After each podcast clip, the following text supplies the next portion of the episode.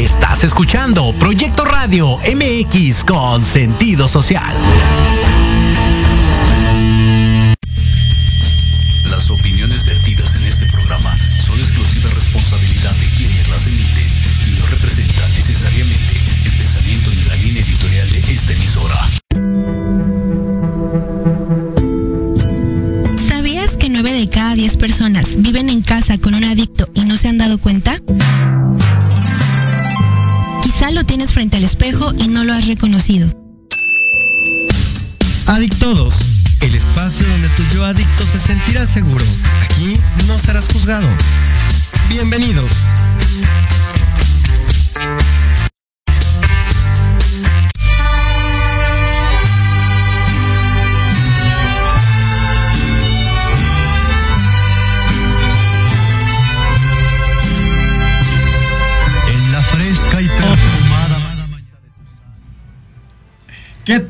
Buenas tardes. Bienvenidos una vez más a una emisión más de su programa Adictodos.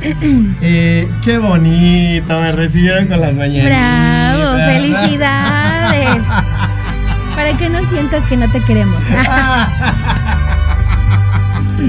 Bueno, es que para los que no saben ahí en casa, que nos están viendo, el día 15 festejamos el cumpleaños de nuestro queridísimo conductor de Adictados, César. ¡Bravo! ¡Felicidades! Aunque la, o sea, bueno, la verdad sí, muy agradecido, fue un cumpleaños muy bonito. De hecho, este, pues básicamente fue parte de la razón por la que no pudimos estar con ustedes la semana pasada. Pero bueno, estamos aquí, este, el show tiene que continuar, ¿verdad? No podemos vivirla de fiesta. Sí, Quisiéramos, ni modo, quisiéramos. Pero bueno. No, no, para nada. Todo fue con este su pozolito, me hicieron mi pozolito, Claro. pastelito. La verdad es que quiero agradecer porque recibí eh, muchos detalles, los pacientes, las familias. La verdad que fue, fue un día muy, fue un día diferente, ¿no? He de reconocer que generalmente soy un poco ermitaño y soy medio hater en mi cumpleaños. De me gusta estar, me gusta convivir. Quejándote de la vida, en tu amargura.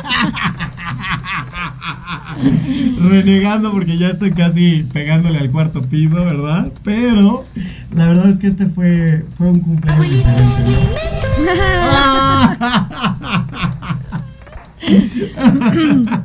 y bueno, siempre no, no pueden dejar pasar las. eh, llevo, llevo yo creo que estos 30 mm, años. 30 y cachito, 30 y mm, cachito, años, 30 y algo. Escuchando las mismas bromas año tras año de. ¡Ay! Tu mamá sí dio el Sí, grito. el grito. Ay, tú sí diste el grito. Ay.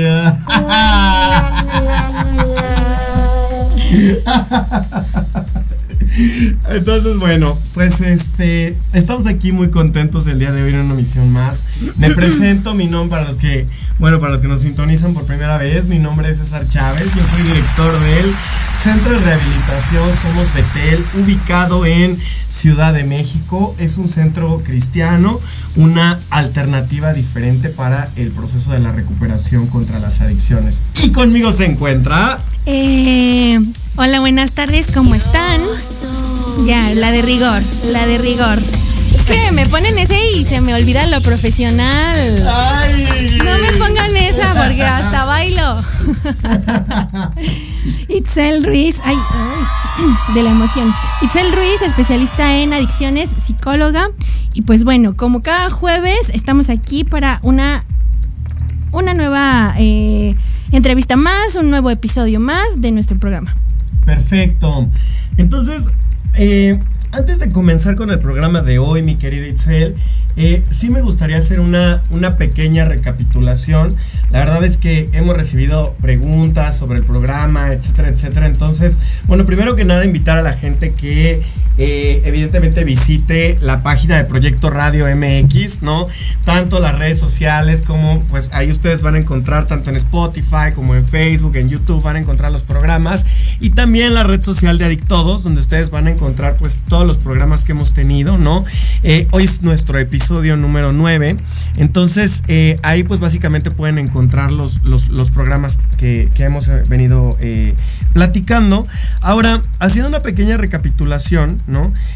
Hemos, hemos venido platicando desde la personalidad adictiva, cómo esa personalidad adictiva parte de un sistema de creencias adictivo que al final genera ciertos rasgos en la conducta que pues van a derivar en una personalidad adictiva.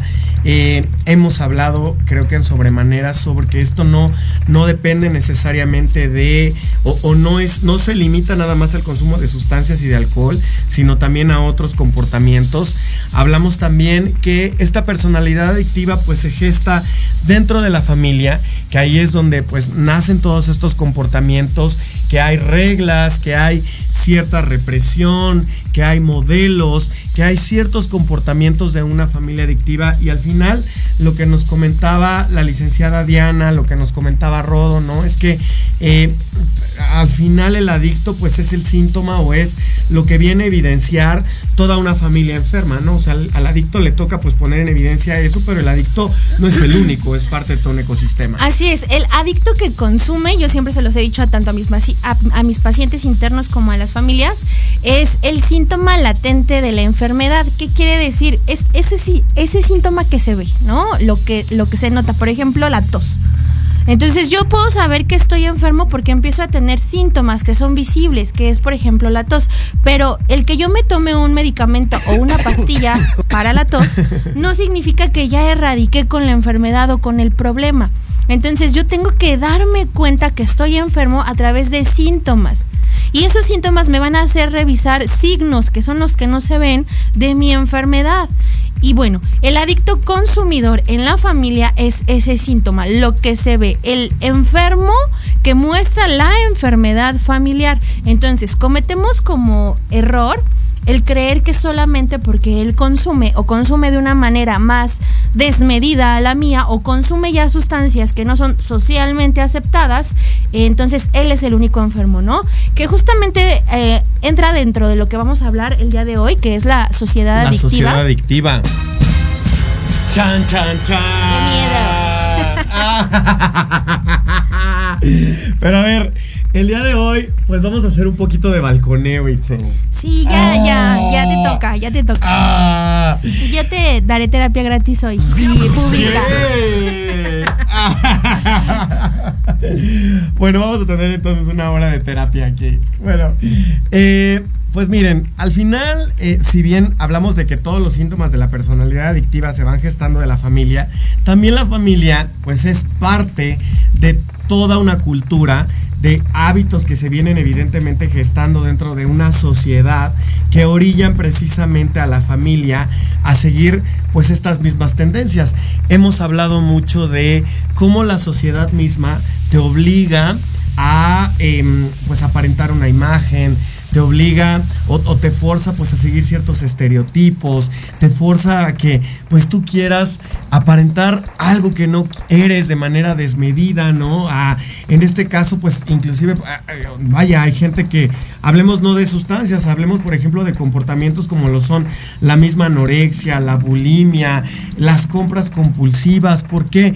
Por ese deseo de pues querer aparentar, de querer dar una imagen, ¿no? ¿Por qué? Porque no estoy satisfecho, porque no estoy contento con lo que soy, no pienso que lo que soy sea suficiente para darme valor y entonces por eso pues estoy buscando con otros comportamientos tener ese poder, esa inclusión, esa pertenencia, ese valor que no soy capaz de darme por mí mismo. ¿Por qué? Pues porque hemos venido platicando en, en los programas anteriores que al final como eh, chabelote, como niño grandote, como adulto niño, pues soy una persona que soy incapaz de llenar, bueno, no soy capaz por el momento de llenar carencias emocionales, ¿no?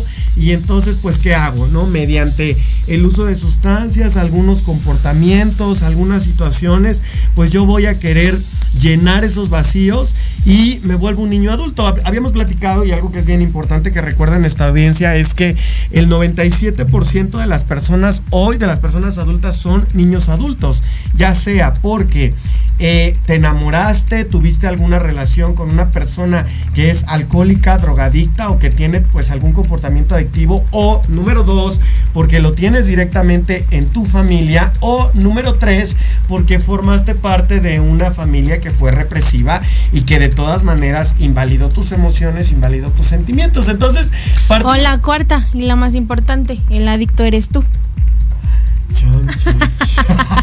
sí, o sea, tampoco hay que olvidarnos de que, como dice la intro del programa, nueve de cada diez familias tienen un adicto. Si no lo has reconocido, quizá lo tienes frente al espejo. Exactamente, ¿no? Entonces, el día de hoy vamos a hablar de la sociedad adictiva, pero pues justo lo vamos a hacer de una manera eh, dinámica para que la gente pues que nos escucha no se sienta regañada. Hoy vamos a hablar de un caso práctico, un caso de la vida. Voy a hablar un poco de mi testimonio justo y voy a platicar un poco de cuáles son esas razones, cuáles fueron esas razones que a mí en específico me llevaron al consumo de sustancias, eh, ocupando un poquito los principios de los que hemos venido hablando en los programas pasados y al final qué fue lo que orilló, ¿no? Para, pues, para generar ahorita pues estas actividades que, que, estamos haciendo en grupo, ¿no? En equipo, y platicábamos en la mañana con todo el equipo. Así es. Al final para ayudar. ¿no? Entonces, vamos a un pequeño corte. Regresando, vamos a, Se va a poner rico, se va a poner sabroso el debate. Este. Y pues bueno, sus preguntas, comentarios, pueden dejarlos en redes sociales y aquí les vamos a dar respuesta a todos, ¿vale? Volvemos en un momento, adictos. Yo soy Lucía Rank. Yo soy Gustavo Loarte. Yo soy Arturo Malo. Yo soy Charlie Explora. Yo soy Yoshi Yoshi. Y juntos somos. Ley de Atracción. MX. Un podcast donde abordamos temas como. Viajes. Entretenimiento. Cultura. Música. Cine. Aventuras. Y mucho más. Te esperamos todos los sábados en punto de las 2 de la tarde. Por Proyecto Radio MX. La radio con sentido social. Hola amigos. Los invito a su programa donde hablamos de todo. Psicología, salud, belleza, fantasmas, deportes, música, esoterismo, espectáculos y más. Además contamos con invitados de lujo cada semana. Yo soy Ibis Liceo. Nos escuchamos todos los viernes de 11 a 12 del día por Proyecto Radio MX con sentido social. ¿Qué tal amigos? Soy Liliana Noble Alemán y los invito a escuchar Pulso Saludable, donde juntos aprenderemos cómo cuidar nuestra salud. A través de www.proyectoradiomx.com con sentido social. Todos los martes de 3 a 4 de la tarde. Síguenos en YouTube y Facebook. Aparecemos como Pulso Saludable.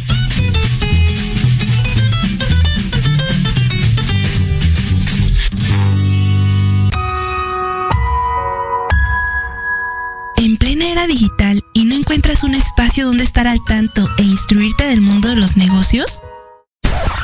Te invitamos a escuchar todos los viernes a la una de la tarde Red de Negocios Digitales con Rosario Guzmán. El lugar ideal para conocer y aprender de los empresarios y emprendedores más exitosos de México. Un programa patrocinado por la revista Red de Negocios Digitales en alianza con Proyecto Radio MX con sentido social. Solo por www.proyectoradiomx.com.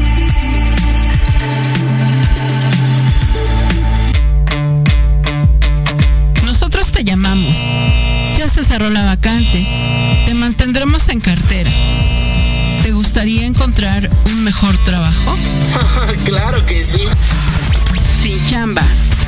Escúchanos todos los sábados a las 12 del día, en donde tendrás los mejores tips, herramientas, consejos de expertos para encontrar el mejor trabajo de tu vida.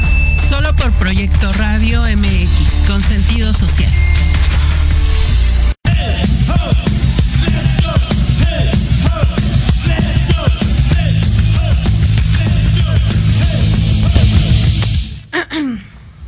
Regresamos Listo, adictos. ya estamos de vuelta. Perfecto, pues antes de Pues empezar vamos sí. a mandar saludos. Primero los saludos. Ok, échale pues. Vamos a, vamos a mandar saludos a todo el equipo de Betel, de Somos Betel, eh, a todos los colaboradores, a nuestros pacientes, a nuestras familias, también pues al equipo de Casas Idape, eh, a la licenciada Diana, a Rodo, eh, un, un- un saludo muy cariñoso y un abrazo especial, ¿vale? Entonces, bueno, pues vamos a platicar de la sociedad adictiva. Vamos a darle, cranky. ¿Qué es ¿no? eso? ¿Qué es eso de la sociedad ¿Con qué se come? ¿Con qué se come? Ah. bueno, eh, érase una vez. Ah. Vamos a hablar un poco de mi testimonio, ¿ok? Eh, me voy a exponer un poquito justo porque eh, lo que hemos venido platicando en todos nuestros programas anteriores era pues que a veces nosotros tenemos una concepción de que el adicto es una persona que pues básicamente está tirada pues afuera de, de una tienda de autoservicio, afuera de la tiendita, es el T por 8, el- el- la persona trastornada mental, que tuvo pésimos ejemplos, que fue eh, padre, eh, perdón, este hijo de padres alcohólicos, etcétera, ¿no? Y que pues in- eh, inculto, eh, que no recibió educación, que no tuvo acceso a pues a ciertos a, a- a educación, vaya, Sí, sí, ¿no? sí. Entonces a veces es lo que pensamos, ¿no? Evidentemente, pues al pensar en todo eso, pues lo primero que decimos es, no es alguien de mi familia, no lo conozco, no es mi amigo, no es mi amiga, no, no, no, no está en mi núcleo, no, no, cuácala, no, o sea, no quiero, búscale, ¿no? Y pues la verdad es que, eh, hablando, por ejemplo, de, de- mi caso, ¿no? Yo lo- hoy, hoy lo vengo a hablar como como parte de mi experiencia, ¿no? Todo lo que voy a hablar aquí es como desde mi experiencia. Entonces, eh, la verdad es que puedo decir que no hay nada más alejado de la realidad. Si yo me pongo a, a ver cómo fue mi cómo fue mi infancia, ¿no? Pues yo tuve una infancia, pues sí, como todas, ¿no? Donde mis papás pues estuvieron preocupados por llevar el sustento, ¿no? A lo mejor durante muchos años le lloré al, al abandono de mi padre, le lloré un poco a la neurosis de mi madre, etcétera, ¿no? Pero al final del día, en el recuento, pues es una infancia bonita, ¿no? Donde, pues hoy te puedo decir que, pues tuve mis cumpleaños, mis fiestas de cumpleaños en el parquecito, en algún momento, pues yo tenía mis, tenía a mi mamá haciéndome mis dulceritos, o sea, cosas O bonitas. sea, yo- todo dentro de la Dentro de la normalidad. normalidad, exacto, ¿no? Mi papá, por ejemplo, pues es, eh, mi papá pues es una persona que, que no consumía drogas, que no consumía alcohol, ni una gota de alcohol. Mi mamá pues tampoco, mi mamá pues no, no es una persona que estuviera consumiendo ni drogas, ni alcohol, ni mucho menos. O sea, la verdad es que eh, se podía decir que teníamos como una vida eh, normal. Normal. Normal. ¿no? Común y corriente. Pero entonces ahí es donde uno se viene a dar cuenta que pues precisamente eh, ese, ese empuje que te da la sociedad, de las formas, de las imágenes, etcétera, ¿no? Yo recuerdo que mi padre pues pues es una persona, fue una persona que, que pues en todo momento él quería trabajar, estudiar, eh, darnos lo mejor. Hoy lo puedo decir así porque ya es algo trabajado, ¿no? Pero Así en ese es. momento, pues ¿Cuál era mejor- la percepción? yo en ese momento decía, guácala, mi papá llegaba a las 11 de la noche y olía a grasa de fábrica. Entonces decía, guácala. Y entonces, en lugar de ver como ese vaso medio lleno, yo decía, qué asco, qué asco mi papá huele a fábrica. Cuando yo pues era muy cuidadito por mi mamá, etcétera, etcétera, ¿no? Yo decía, ay, guácala, mi papá llega en las noches a empuercarme porque huele a grasa de fábrica. Cuando a lo mejor mi papá llegaba de todo un día, ¿no? De, de la mitad del día de estudiar, la otra, era un poco farol mi papá, he de decir, pero bueno, aparte de eso, ¿no? Eh, llegaba de estudiar y después pues llegaba de trabajar y en lugar de pues yo valorar eso, ¿no? Yo decía, guácala, huele a grasa, ¿no? Y pues yo quería, yo valoraba pues mucho más el tiempo con, con mi mamá, quería como estos momentos. Eh, mi papá, yo fui un niño eh, obeso, ¿no? Y dentro de esa obesidad y dentro de ese, as- eh, tenía yo asma, ¿no? Entonces, yo recuerdo mucho que mi papá pues quería sacarme, quería hacer deporte a su manera, a su manera. Y estamos hablando de que bueno, era un hogar donde pues no había pues muchas muchas finanzas, ¿no? Entonces pues no estábamos hablando de que yo saliera a hacer ejercicio en tenis Nike y en Nike, ¿no? En, en una dry fit, ¿no? O sea, sino que yo ubico mucho que mi papá me quería llevar a hacer ejercicio al cerro, ¿no? Y como pues yo estaba gordo y asmático, pues mi papá no tenía la paciencia, no sabía tratar conmigo. Y entonces pues se desesperaba, ¿no? Pero pues en su, en su raciocinio, pues él Oye, quería- pero gordo y asmático eh, desde tu perspectiva exagerada o realmente gordo y asmático? Eh, sobrepeso y asmático. Sobrepeso y asmático. O sea, sí. Sí, sí, sí, sí. No, sí, lo, sí, sí, sí. No, yo me, haz de cuenta, llegaba yo al cerro, ¿no? Y, yo- y, a, y a mi papá lo ubico con olor a caca de vaca. O sea, si yo pensaba en mi papá antes, ¿no? Pensaba en una persona con olor a grasa y olor a caca de vaca de los cerros, ¿no? Ajá. Porque me obligaba como a trepar. O sea, la asociación era esa. Era nefasta, ¿no? Y tardé muchos años, tardé muchos años en decir ahorita, en este recuerdo que te digo de, de mis cumpleaños en el parque, tardó mucho tiempo en En salir. aparecer, solo recordabas- Solo recordaba la caca de vaca, los cerros y el lodo, ¿no? Y este, y, y, al- a- y- y está, está- está nefasto, ¿no? O sea, porque pues al final el único que se friega la niñez o se friega la adolescencia, pues es uno. Sí, es que justo ahí viene mucho eh, un tema que he hablado, por ejemplo, con los pacientes, ¿no?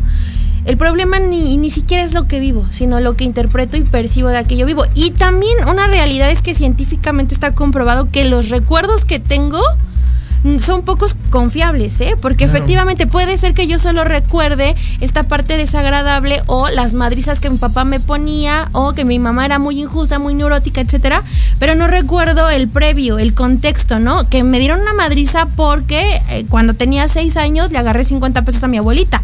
No, eso no lo recuerdo. Recuerdo cómo el el contexto, la situación familiar y sobre todo mis padres Sí. eran malos. Claro, claro, no, claro. Y fíjate, déjame hacer una pequeña acotación aquí. aquí sí voy a hacer una pequeña acotación para las personas que nos escuchan, porque a veces las personas que nos escuchan piensan que ya porque estamos sentados aquí, y yo dirijo un centro cristiano y tú eres psicóloga, pues ya Somos perfectos. eh, no, y déjate de eso, ¿no? Eh, me, sí me ha llegado mucho el comentario de, es que no entiendo por qué dicen tantas groserías, ¿no? ¿Por qué dices cabrón? ¿No? ¿Por qué dices, eh, cuando la verdad es que la genuina intención de ayudar a alguien y de sacarlo de una adicción es genuina. Así es. Entonces, no, esto va, y va muy dedicado, ¿eh? O sea, quien de pronto ahorita se siente incómoda o incómodo por un cabrón o Por un pinche. puede en este momento cambiarle y quitar el programa. No se le forza y no se le obliga, ¿no? Entonces, bueno, y no perdón. estén chingando. ¡Ah! De remate. Porque esta va a ser una plática muy abierta donde justamente, o sea, la y, y hace poco lo decía, eh, hablaba yo con una familia, ¿no? Lo decía una mamá que es, de, verdad es una persona muy espiritual, ¿no? La hermana Elisa, a quien le mando saludos si nos está escuchando.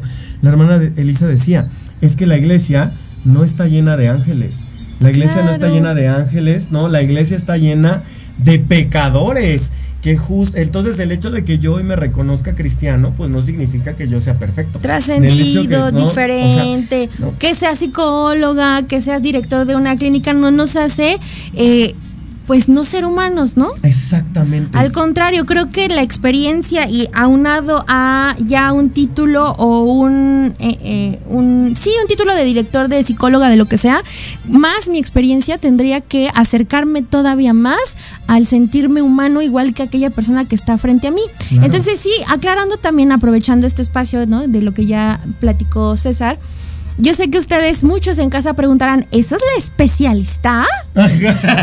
Finísima boquita, ¿no? La verdad es que eh, los que me conocen y conocen mi trabajo saben que así como puedo hablar con pinche cabrón y, y demás, también puedo ser muy técnica en la forma de hablar. Sin embargo, no es el objetivo de este de programa. este programa, claramente. El objetivo principal de este programa es que desde allá donde tú me estás escuchando o viendo, realmente sientas una conexión con el sí pienso eso, sí lo vivo así, sí lo dije así o sí me lo dijeron así. Entonces, es crear como ese puente de comprensión de de sí, sí me pasa, sí lo vivo así en la realidad. Entonces, algo que funciona mucho, sobre todo hablando de pacientes en clínicas de rehabilitación, es este lenguaje.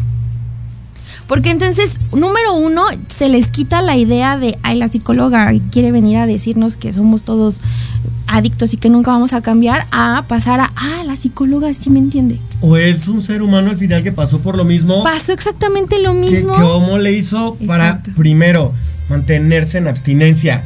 O sea, no vengo aquí a juzgarle su, no vamos aquí a juzgarle porque no somos perfectos nadie, ¿verdad? Pero a ver, ¿qué hizo? ¿Qué me puede servir de ahí? Así ¿Para es. qué? Pues para que yo también, si en este momento reconozco que tengo una adicción, pues ¿cómo le hago, no? O sea, algo de lo que dicen ahí me puede servir para salir del comportamiento adictivo. Entonces, bueno, acotando Retomando. esto, segui- seguimos, ¿no? Cerramos Entonces, corchete. bueno, eh, entonces eh, hablábamos de esta, de esta, de esta percepción, ¿no? Ahora, yo recuerdo justo, y la verdad esto tardé también mucho tiempo en agradecerlo y en trabajarlo, pero de verdad, o sea, eh, gracias a, a un poco la neurosis de mi mamá, la percepción, mi mamá pues también en algún momento, ahorita la reconozco que en algún momento pues tuvo algunas carencias, etcétera, pero siempre trató de darme lo mejor y en eso pues siempre fue muy exigente.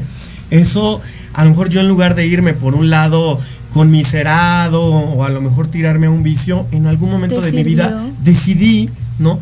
Tomé una decisión consciente de, de, de entender que lo único que yo iba a tener era mi humanidad y mi mente. Así lo veía en ese momento.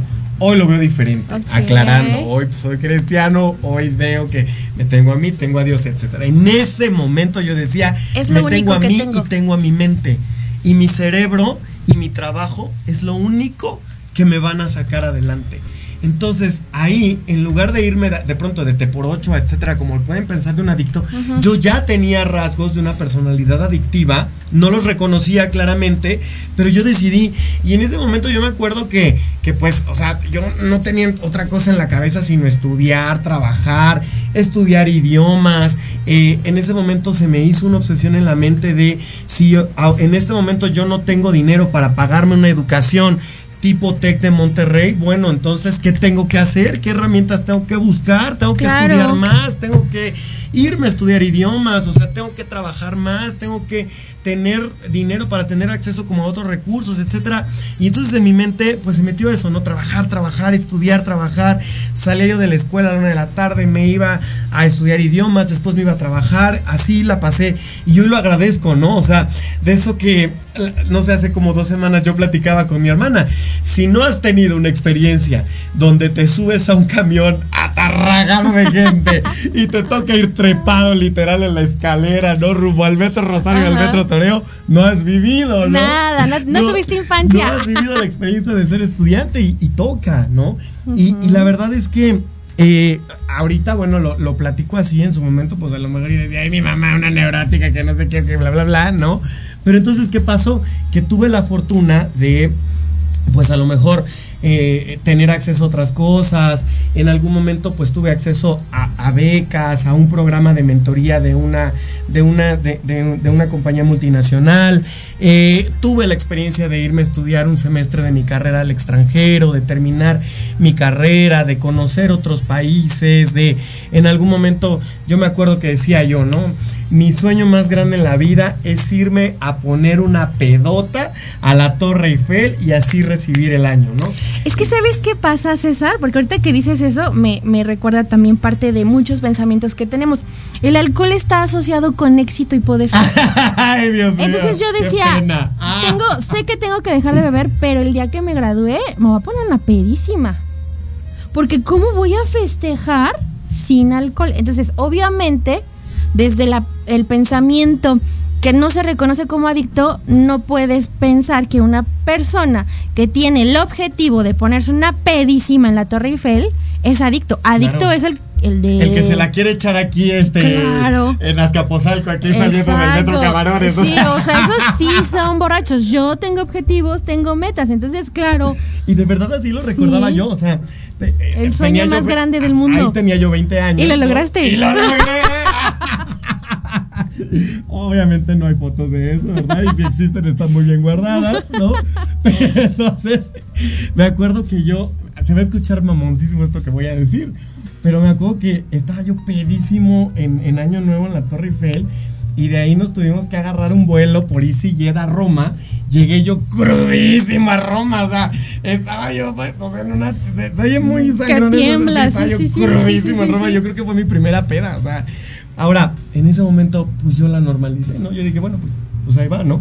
Y entonces, Claro. así, así fue, fue avanzando mi vida, o sea, tu primer peda fue en la Torre Eiffel. eh, recibiendo un año nuevo, por supuesto.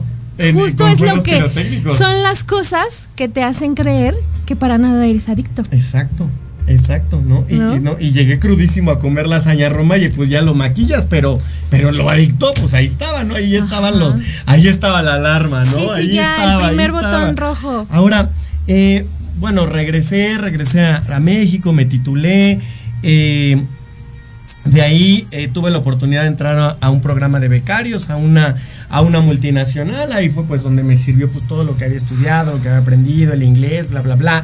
Y tuve la oportunidad justamente de trabajar en una multinacional con donde pues justo te encuentras con gente de, de- de otras posibilidades, de otras esferas sociales, económicas, etcétera, donde no tienes la necesidad de tener que estarte defendiendo. Lo platicaba yo antier con un paciente.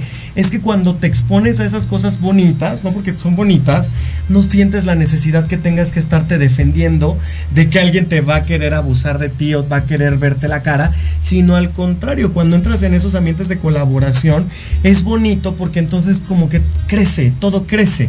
Sin em- y así, ¿no? Entonces yo, pues todo iba muy bien, todo muy bonito, llegamos a los 20, 20, ¿no?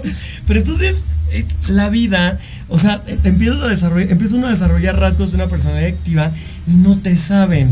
Yo te lo digo así, Itzel, eh, lo que ganaba se me iba en la comida en el restaurante caro, en la pose, En comen- imagen. en imagen, en comenzar a querer aparentar, en comenzar a querer, este, pues, eh, de verdad, o sea, por el lujo, por el show off, por la presunción, por etcétera, por, eh, eh, te- eh, llegaban los viernes y los viernes eran de, de, de- de pedotas con, con los compañeros de la oficina, ¿no?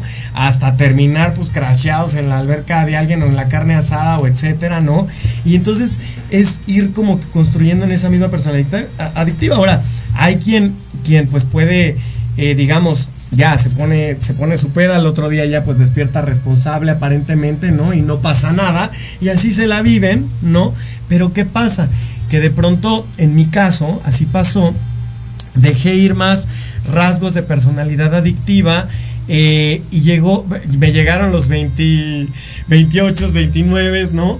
Y entonces yo quería más, quería más, quería más. Y yo decía, quiero algo más y dije, me voy a ir a festejar mis 29 años a Disney. ¿Cómo de que no?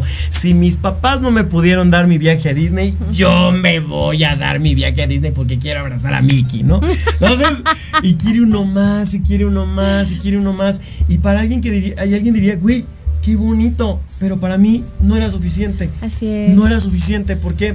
Porque yo entré como en ese tema de querer más. Mientras más tenga, más feliz voy a más estar. quiero, más quiero, más quiero y menos administrado soy. Hoy entiendo que pues así como Dios te da, Dios te quita y cuando no eres buen administrador, Dios te lleva a lugares a donde no puedes tener ni para comprarte un nada, ¿no? Y tienes que aprenderlo y tienes que vivirlo porque tienes que ser un buen administrador si no el dinero no te llega. Pero bueno, eh, resulta que me llegaron los 28, 29, ¿no? Y entonces yo tenía otros, otros, este, otros rasgos ahí de, ¿qué va a pasar? Me voy a quedar solo, me voy a quedar a vestir santos, este, mi vida es el trabajo y llegan los viernes y no tengo nada que hacer y entonces empieza uno a, entonces ahora a buscar experiencias cada vez más fuertes para llenar esas carencias emocionales, ¿no? Así es. Y en lugar de, de, de cómo yo, habiendo estudiado en el extranjero, como yo teniendo mi carrera, como yo con esa historia de vida, como yo, que, o sea, pude trabajar y pude salir adelante y etcétera, como yo, como yo voy a reconocer que tenía una carencia emocional que tenía que trabajar. ¿En dónde? ¿Como por? ¿Qué? ¿Qué? ¿Tú qué? Ah, ¿Tú, tú qué? ¿No? So- semejante nivel de soberbia, ¿no? Así es. Y al final eso pues le juega uno en contra. Yo creo que una de las maldiciones más grandes que le pueden caer a un adicto es la autosuficiencia. O sea, cuando no, no eres consciente de que eh, tienes un problema y sigues trabajando para pagar tu mismo consumo Así y es. dices, ¿y por qué te metes en mi consumo? ¿Qué te pido algo? ¿Qué, qué te, Si qué hasta te doy. Exacto, si hasta te apoyo, ¿no? Entonces, ¿tú por, te- por qué fregados te metes en mi vida, no? Y entonces, todo esto, pues, ¿qué pasa, no? Que me orilló a que en una ocasión probé, y yo ya venía pisteando, te estoy hablando desde los 17 hasta los 28, y entonces yo decía, el alcohol a mí me hace lo que el viento aguare, no es más, hasta yo, mira, me empecé a ir con el gusto por preparar martinis y margaritas y todo bien rico y etcétera, ¿no? Y yo no veía un problema real en eso, ¿no? Y decía, pero como por, ¿no? Hasta que de pronto, una buena vez, con una vez bastó para que se me presentara el cristal. Estaba yo tan ñoño en ese momento que no entendía el impacto que iba a tener una droga en mi cerebro. No lo medía. Y estaba yo tan vacío espiritualmente y tenía tan poco carácter que bastó una fumada para que yo me enganchara y dijera, de aquí soy. Oye, pero cuando te dicen, ¿quieres? ¿O, o cómo fue? Me, llegó una persona, me dijo, ¿quieres probar? ¿Y, en ese momento qué pensaste? Pues yo dije, pues va a ser como una pastilla o va a ser como una medicina o va a ser ¿Sabías que era cristal? No, no, no. No, no, no tenías ni idea ni si en mi cabeza no existía. Ni había referencias previas a otras drogas. No. O sea, fue, nunca fumaste marihuana, nunca inhalaste cocaína, nunca nada. Fue como, ¿quieres? Y tú dijiste, a pues, ver. Solo el alcoholito. ¿Estabas ebrio? No. Nada. No estaba ebrio. Estaba triste porque había tenido un tema laboral que me había deprimido bastante. Pero no, no estaba borracho, no estaba nada. Me fui directo a estamparme contra la, la banqueta, ¿no? Y la verdad es que empieza ya a jugar el cerebro fuerte porque eh, yo decía, no, pues yo no voy a tener quien, con quién, este, o sea, no voy a tener quien me lo venda, dónde conseguir. Eh, entonces ya, ya, ya. Y me acuerdo que eso fue un noviembre, ¿no? La primera vez la que primera consumiste. Vez, ¿no? Eh, ¿Qué sentiste? ¿Cómo recuerdas esa primera emoción? O la gloria, la gloria, el momento, ¿no?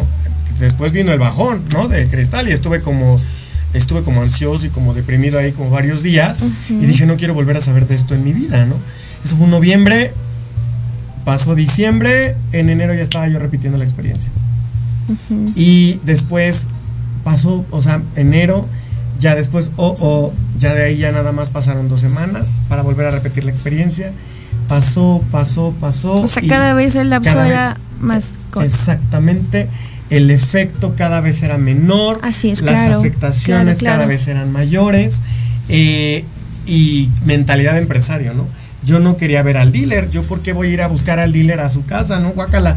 O sea, que venga, que me lo entregue aquí. Y yo no quería comprar gramos, yo quería comprar onzas, porque yo no quiero verte, no guacala, ¿no? O sea, hasta, hasta ahí la, la tontería, ¿no?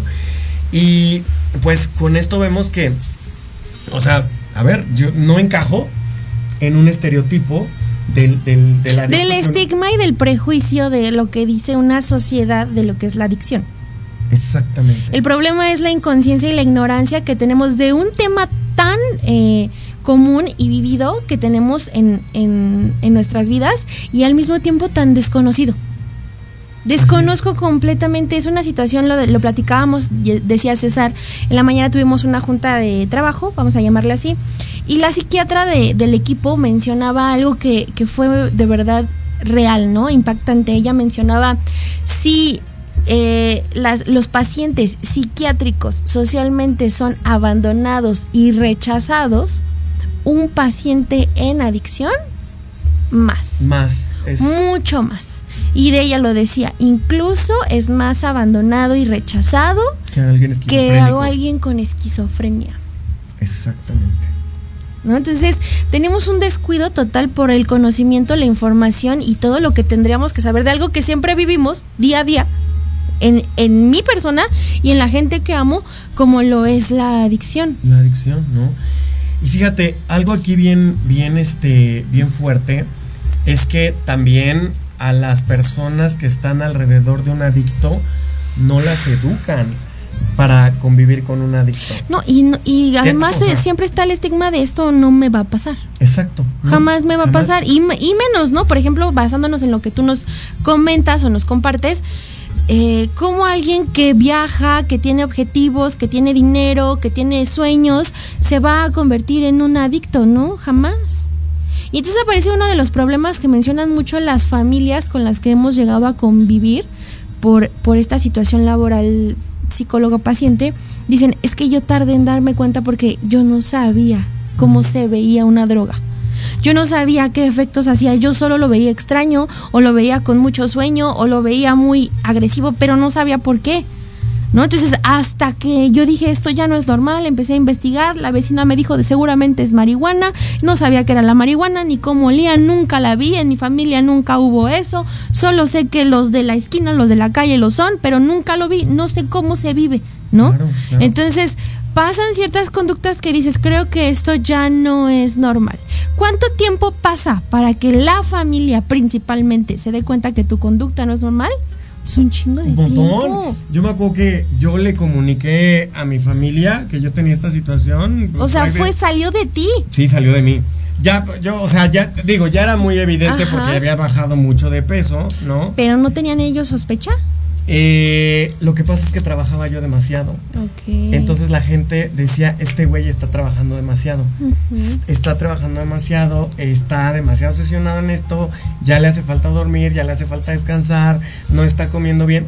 La gente ni por aquí hubiera pensado que el, ñoñito, este, chistoso, etcétera, estaba, drogándose. Drogándose. O sea, la verdad es que estaba, estuvo fuerte, ¿no? Y ahí el o sea, vaya, e, empiezan a ser las consecuencias cada vez más grandes, ¿no? Eh, evidentemente, aunque los amigos quieren hacer lo mejor siempre, no, pues, creo que lo mejor en esos casos es darte la, darse la vuelta y decir, vive tu consecuencia hasta que la tengas que vivir, hasta que te estrelles, porque creo que por sanidad de la misma persona que está al lado del adicto, para no cargarse y para también dejar la responsabilidad del lado y que aparte mencionabas algo súper importante, si por, de por sí eh, el ser humano es soberbio, cuando tenemos problemas de adicción mucho más. Y entonces hay muchos factores que incrementan el problema del consumo o la conducta adictiva, que es el poder y el dinero. Entonces, ¿cómo alguien va a venir a mí a decirme que yo estoy equivocado si yo soy casi, casi Dios? Así es. Todo lo puedo. ¿Y cómo todo lo puedo? Pues pagando con un puesto, porque soy, porque estudié, porque tengo, porque hice y porque deshago y, o sea, ¿cómo me vas a venir a mí a decir? Llenando esa necesidad de poder, o sea, esa carencia, pues. Así esa carencia. Pues mero, viene un corte, entonces por favor, vienen, hay algunos comentarios en Facebook, ahorita los leemos. Este, déjenos sus comentarios en redes sociales, ahorita seguimos con el tema. Eh, un gusto leerlos y un gusto interactuar con ustedes como siempre. ¿Vale? Regresamos en un momento.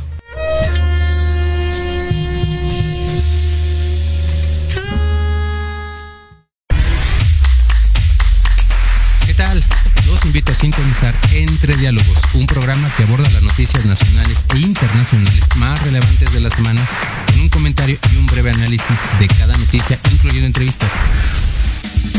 Y dos veces al mes, en el espacio Atrapados en el Rock, nuestro amigo Diego Emilio nos platicará sobre datos y curiosidades del rock a través de las décadas del siglo XX. Así que no se olviden de sintonizarnos todos los sábados de 12 a 1 de la tarde por Proyecto Radio MX, con sentido social. Soy Tania Damián y te invito a escuchar Ángulo 7 Radio, un espacio de noticias y opinión sobre Puebla y México. La cita es todos los miércoles de 8 a 9 de la noche por Proyecto Radio MX con sentido social.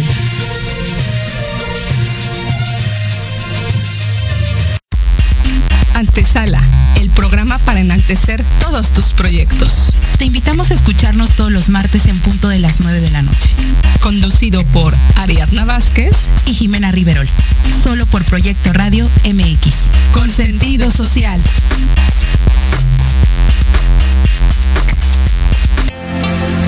Hola, ¿qué tal?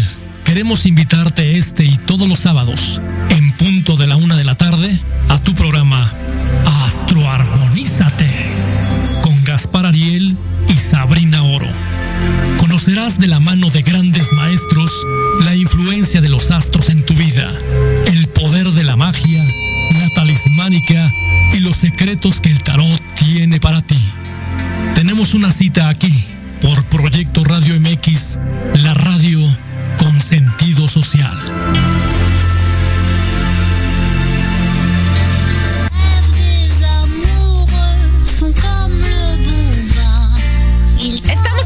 Para nuestro México. Por eso, en Blanco Colima, nos esforzamos por seguir trabajando para ti. Con el objetivo de seguir manteniendo fuentes de trabajo y seguir ofreciendo nuestro servicio a todos nuestros clientes, abrimos nuestras puertas para llevar hasta la comodidad de tu hogar la experiencia Blanco Colima, con nuestros platillos, sabores y creaciones que tú ya conoces. Nos ponemos a tus órdenes con nuestro servicio delivery y takeout. Tú eliges. También disponible en las apps de entrega rápida. Estamos ubicados en calle Colima 168, esquina con Orizaba, en la colonia Roma Norte. Nuestro teléfono 55 55 11 75 27. Y recuerda, Blanco Colima, en donde la magia está en nuestras manos y tu satisfacción en nuestro corazón.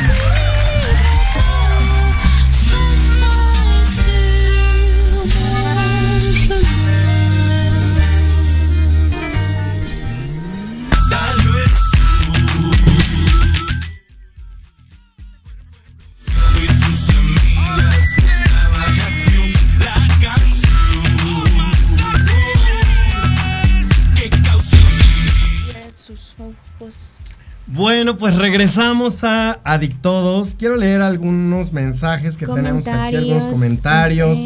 Rubén López, muchas felicidades, muchas gracias. Eh, ay, Rosa de la Torre, saludos desde la bonita ciudad de Long Beach, California. Ay, qué rico, Long Beach, California. Que nos inviten para transmitir desde allá. Sí, claro que sí. Colaboración Sí, al colaboración. Eh, saludos a Yair. Eh, hola César, excelente plática. Salúdame Yair a, tu, a, a- a tus papás. Salúdame a tu tía Judith. Saludos a toda la familia. Saludos a tu esposa. Eh, Frank, saludos a Frank. Saludos, Frank. Clau, dice Clau presente. Dice, en resumen, después de las seis o siete, una infancia con padres sumamente trabajadores, dos hermanos a los que buleaba padrísimo, escuela de monjas, familiares chidos y otros incómodos como en todas las familias. Un núcleo funcional. Y Patricia salió a los 16 y aquí seguimos agarrando. Es que no soy yo, es Patricia. Es Patricia. Saludos, Clau. Eh, Jesús Verónica Varela. Ah, no puedo escuchar la plática por estar en el trabajo. Se ve que está buenísimo el tema. Saludos. Bueno, se quedan grabados tanto en la página de Proyecto Así Radio, en. Spotify. Nos en pueden YouTube. escuchar Exacto. posteriormente. Nos pueden escuchar, ¿no?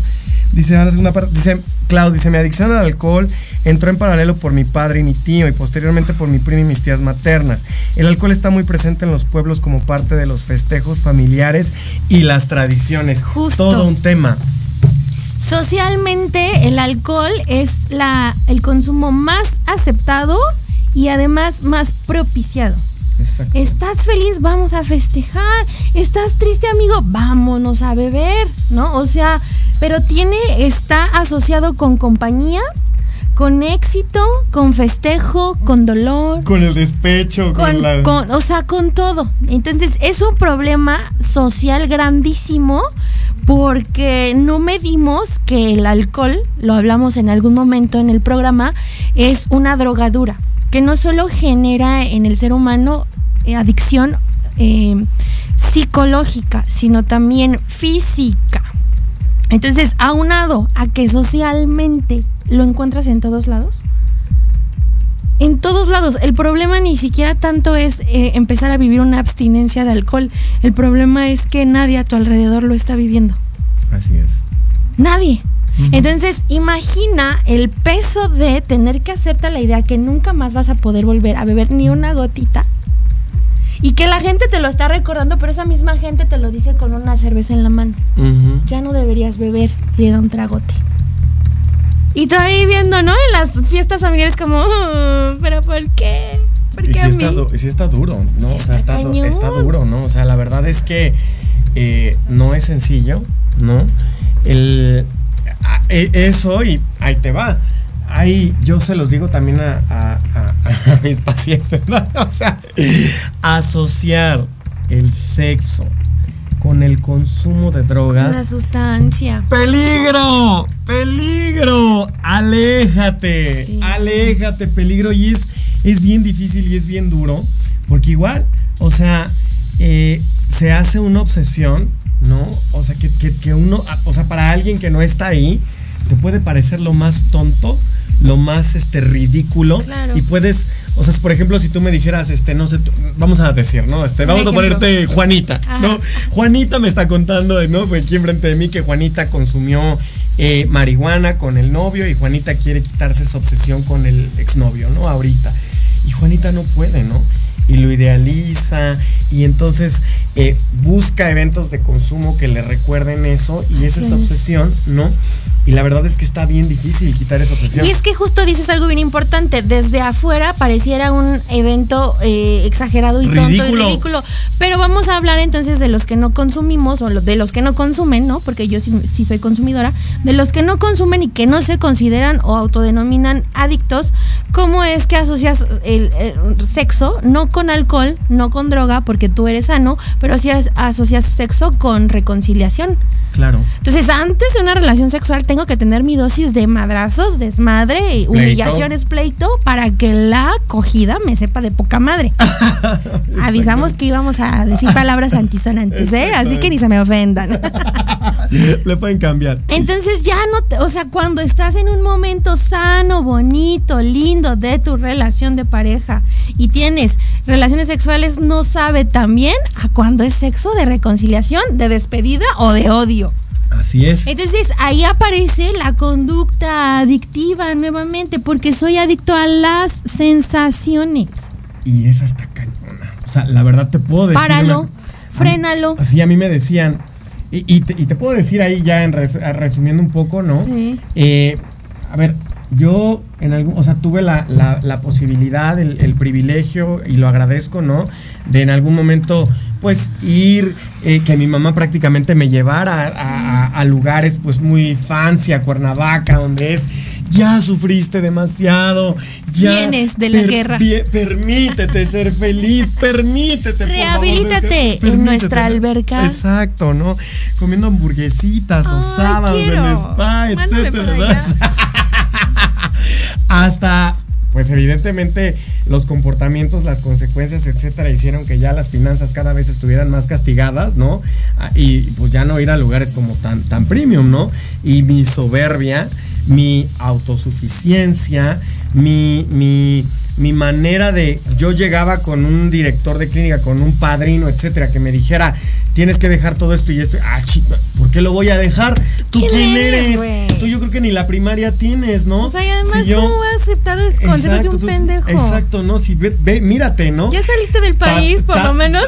Tatuado, mugroso, fondeado, etcétera. Es soberbia. Ajá. Pero esa soberbia, Dios te la te hace que la pague así, te la, no, a ver, mijo, ponchese, ¿no? Entonces, eh, la verdad volviendo a este tema de esa asociación placentera, ¿no? A mí me, me acuerdo que la primer psicóloga que me dijo, César, tienes que dejar el sexo por lo menos por un año y medio. Y decía, ah, pa, ¿Y esta qué? Esta, ridícula qué, ¿no? O sea, que me quiten el alcohol, que me quiten el cristal. Bueno, y eso en teoría, ¿eh? Porque cuando uno está en un nivel de inconsciencia, decimos de dientes para afuera, quítenme todo, pero menos. ¿Por qué me vas a quitar eso, no? Pero ni me quitan ni el sexo, ni las drogas, ni nada. No, no, no renuncio a nada. Y ahí viene, y no es por hacer este eh, comercial, pero ahí viene la razón de ser justo del proyecto que estamos llevando en este momento. A mí lo único, y lo reconozco hoy aquí abiertamente, lo único que me permitió estar en abstinencia sexual de parejas eh, y, por un, o sea, no por un, o sea, vaya, eh, fue apegarme a un estilo de vida espiritual. Y, y, el hecho de que hoy yo me reconozca como cristiano y que lo único que me hizo alejarme y hacer esa separación del sexo y la droga fue la abstinencia de larga duración, apegándome a un estilo de vida cristiano. O sea, el hecho de que yo reconozca eso, pues no quiere decir que no tenga otros pecados, ¿no? O sea, que no de repente sea neurótico, ¿no? O sea, pues el César dice que es cristiano. y, es, bien, exacto, ¿no? Diario busca uno de Dios, diario tiene que buscar uno, pues esa, esa relación con Dios, esa espiritualidad. Sí, es lo único. No hay chochos, no hay recetas, no hay, no hay este, rutas cortas. Oye, y que así como tú ahorita me compartes, que es completamente válido y tu experiencia y tu punto de vista, yo he escuchado, por ejemplo, hay una, una persona que se me viene mucho a la mente de un proceso de ya 10 años en abstinencia, donde me dicen, ¿no? Eh, lo único que a mí me ha servido es Alcohólicos Anónimos. ¿A qué voy con esta aportación? No importa, o sea, no importa que no hay una fórmula, solo apégate. Apégate, sé disciplinado. Apégate. Agárrate. Apégate, ¿no? Apégate. O sea, lo que Dios tenga para ti, lo que tú quieras para ti, pero que eso que ya llegó a tu vida, apégate. Porque. Y que al final, perdóname, el programa de AA cuando es llevado bien, tiene mucha espiritualidad. Funciona, tiene mucha espiritualidad. O sea, no va, Que no va uno con la. No, no, no se pelean, pues. Que justo el, el- el- el programa AA, el- su principio es mezclar lo científico con lo espiritual. Entonces, que ha funcionado, ¿no? Médicos, psiquiatras, psicólogos, hablando con gente eh, espiritual y que se creó un programa y que bueno, al final de cuentas el objetivo es entender que existen diferentes caminos y métodos y funcionan porque van al mismo objetivo, Claro. encontrarte, conocerte. Ya la deformación de los anexos, los bla, bla, bla, bla, es otra Es cosa, otra pero ya ese será otro tema de, de otra, de otro programa. Eh, pues se nos fue el día de hoy. nos acabó se, se el nos acabó el programa súper rápido. Un saludo a todos. Este, no olviden escucharnos, por favor, la próxima semana con un nuevo tema y seguirnos en nuestras redes sociales en Adictos MX. Un saludo y que tengan excelente Hasta fin de semana. Hasta la próxima. Gracias por habernos acompañado. Recuerda que donde hay vicios, hay vacíos. Adictodos. Si te gustó el programa, te invito a que nos sigas en Facebook como arroba adictodosmx. Hasta la próxima.